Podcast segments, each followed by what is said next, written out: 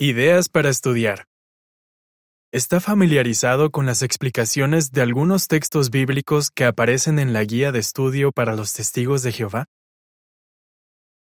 Estas explicaciones lo ayudarán a conocer más a fondo la palabra de Dios. En ellas se mencionan detalles sobre el contexto histórico de un versículo, por qué se escribió, a quiénes aplica o el significado de ciertas palabras o expresiones.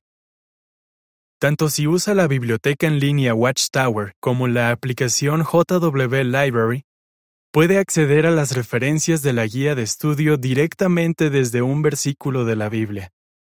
Encontrará estas referencias en la sección de estudio de cualquiera de las versiones de la Biblia disponibles.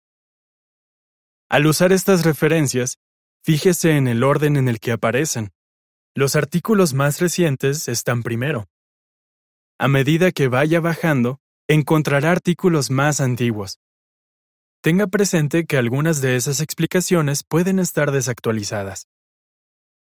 En la biblioteca en línea Watchtower, las referencias de la guía de estudio aparecen de manera automática.